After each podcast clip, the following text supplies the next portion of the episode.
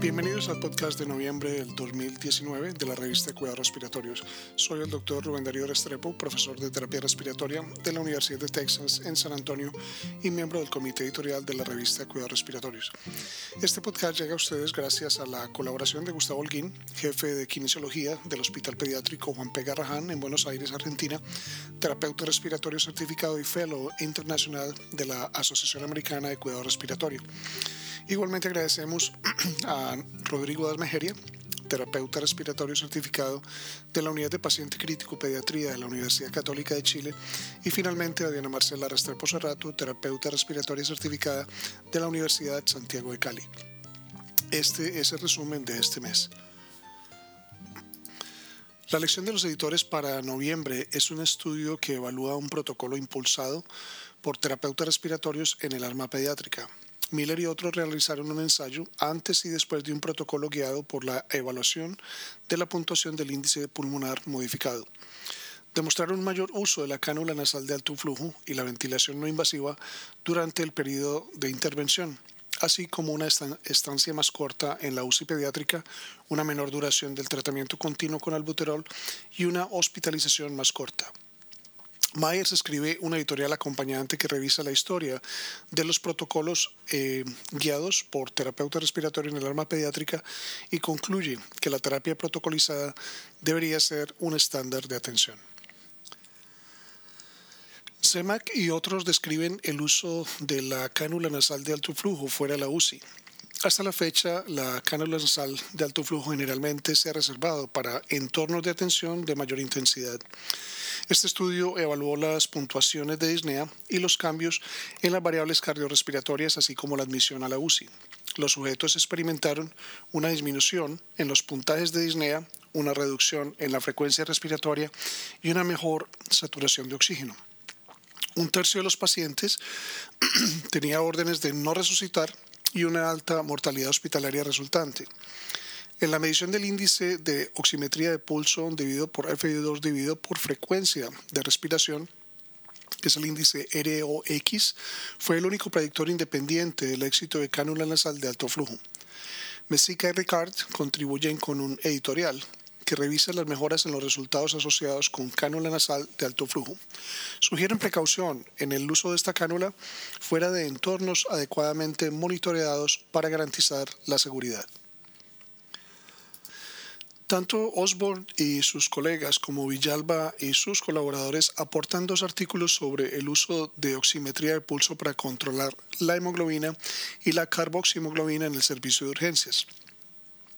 Osborne estudió una muestra de conveniencia de 350 sujetos y determinaron límites de concordancia para la hemoglobina de menos 3.3 a 2.5 gramos por decilitro en comparación con las mediciones de laboratorio estándar con sangre venosa sugieren que la oximetría de pulso puede ser útil para detectar anemia en el servicio de urgencias. Villalba eh, utilizó la oximetría de pulso para detectar la exposición al monóxido de carbono en el servicio de urgencias. Usando datos de 126 sujetos, compararon la saturación de monóxido de carbono con la cooximetría de sangre estándar. Una saturación de monóxido de carbono mayor del 10% se definió como positivo.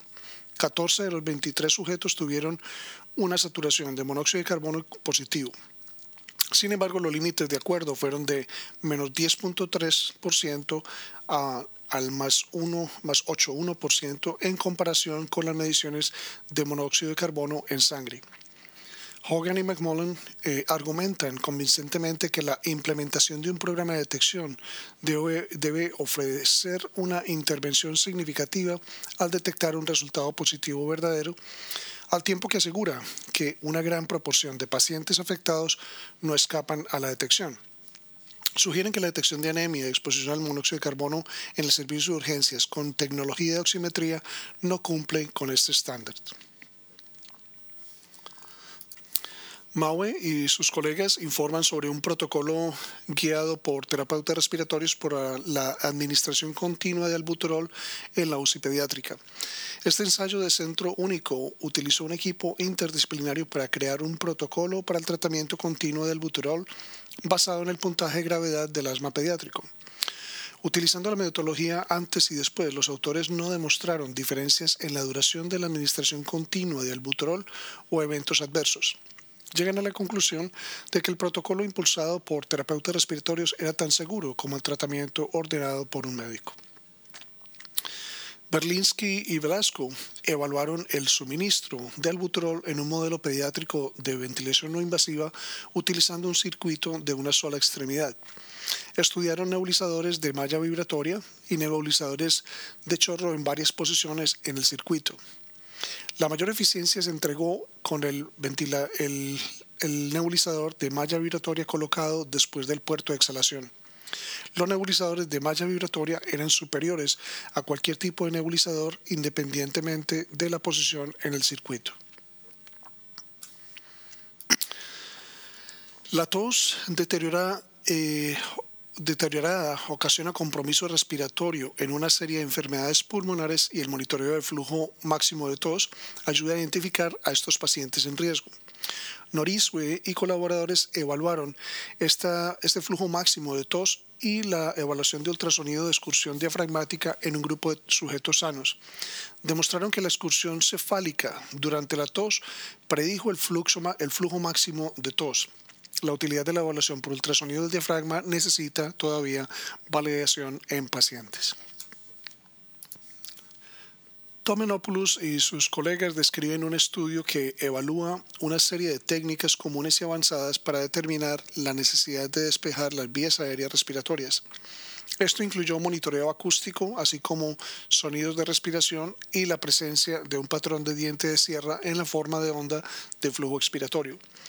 El mejor modelo predictivo del volumen de secreciones de las vías respiratorias eliminadas fue la presencia de la forma de onda de diente de sierra y el frémito del tubo del ventilador al, aspirar. Llegaron a la conclusión de que las evaluaciones clínicas simples son superiores a la tecnología avanzada. La oxigenoterapia domiciliaria mejora el resultado en la EPOC y la hipoxemia en el reposo. Stools y colegas evaluaron el estrés oxidativo en sujetos con EPOC y un grupo de control utilizando condensado de aliento exhalado. Informaron que la exposición a concentraciones de oxígeno inspirado de menos del 36% no parecía inducir estrés oxidativo. Cani y sus colegas evaluaron el impacto de la terapia de oxígeno en el, lugar, en el hogar sobre las actividades físicas de la vida diaria en sujetos con EPOC. Los sujetos con EPOC que usan oxígeno en el hogar se compararon con los sujetos con EPOC que no requieren terapia de oxígeno. Los sujetos que requieren oxígeno en el hogar pasaron menos tiempo en todos los aspectos de la actividad física. El tiempo de oxigenoterapia en horas por día fue el predictor más fuerte de la actividad física. Por otro lado, Rantala y colaboradores informan sobre un estudio retrospectivo de sujetos con EPOC que requieren oxigenoterapia domiciliaria para evaluar los predictores de supervivencia. El estudio evaluó 195 sujetos durante un periodo de tres años. Las razones más frecuentes para la oxigenoterapia domiciliaria fueron EPOC y enfermedades pulmonares intersticiales. La mayoría de los sujetos, 69%, murieron durante el estudio y el tiempo medio de supervivencia fue de 2.2 años. Los sujetos con enfermedad pulmonar intersticial tuvieron una supervivencia más corta en comparación con los sujetos con EPOC. La necesidad de asistencia con las actividades de la vida diaria predijo una corta supervivencia. Dadles y colegas evaluaron la cánula nasal de alto flujo en niños con bronquiolitis fuera de la UCI. Esta fue una revisión retrospectiva del uso de cánula nasal durante dos años. En una muestra de 80 sujetos no se requirió intubación y no se informaron eventos de barotrauma. Los autores sugieren que con un flujo menos de 10 litros por minuto, la cánula nasal de alto flujo se puede usar de manera segura fuera de la UCI en pacientes con enfermedades menos graves. Macedo y colegas evaluaron el rendimiento de las máscaras de ventilación no invasiva en un modelo pulmonar de POC. Midieron la concentración final del dióxido de carbono, la fuga de la máscara, el volumen corriente, el tiempo de activación, el tiempo para alcanzar el 90% del objetivo inspiratorio durante la inspiración y el tiempo inspiratorio excesivo. Estudiaron dos tamaños de máscaras oronasales y una máscara facial completa. No encontraron ningún impacto en el lavado de CO2 o en las variables de sincronía. El Nagar y otros evaluaron diferentes técnicas de fisioterapia en niños con asma. Esto incluyó la técnica de liberación diafragmática y la técnica de bomba linfática torácica en comparación con el reentrenamiento respiratorio convencional. Midieron el impacto de cada técnica en la capacidad vital forzada y la movilidad diafragmática.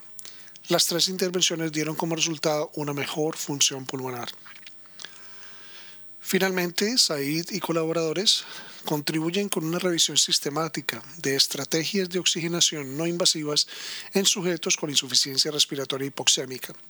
Esta revisión evalúa la cánula nasal de alto flujo, ventilación no invasiva y la oxigenoterapia convencional sobre los resultados e incluidas las tasas de intubación y la mortalidad.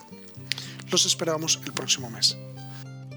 Para recibir el contenido tanto de esta edición de la revista como de las pasadas, visite nuestra página web www.rsjournal.com y allí podrá suscribirse para recibir los podcasts de las próximas ediciones.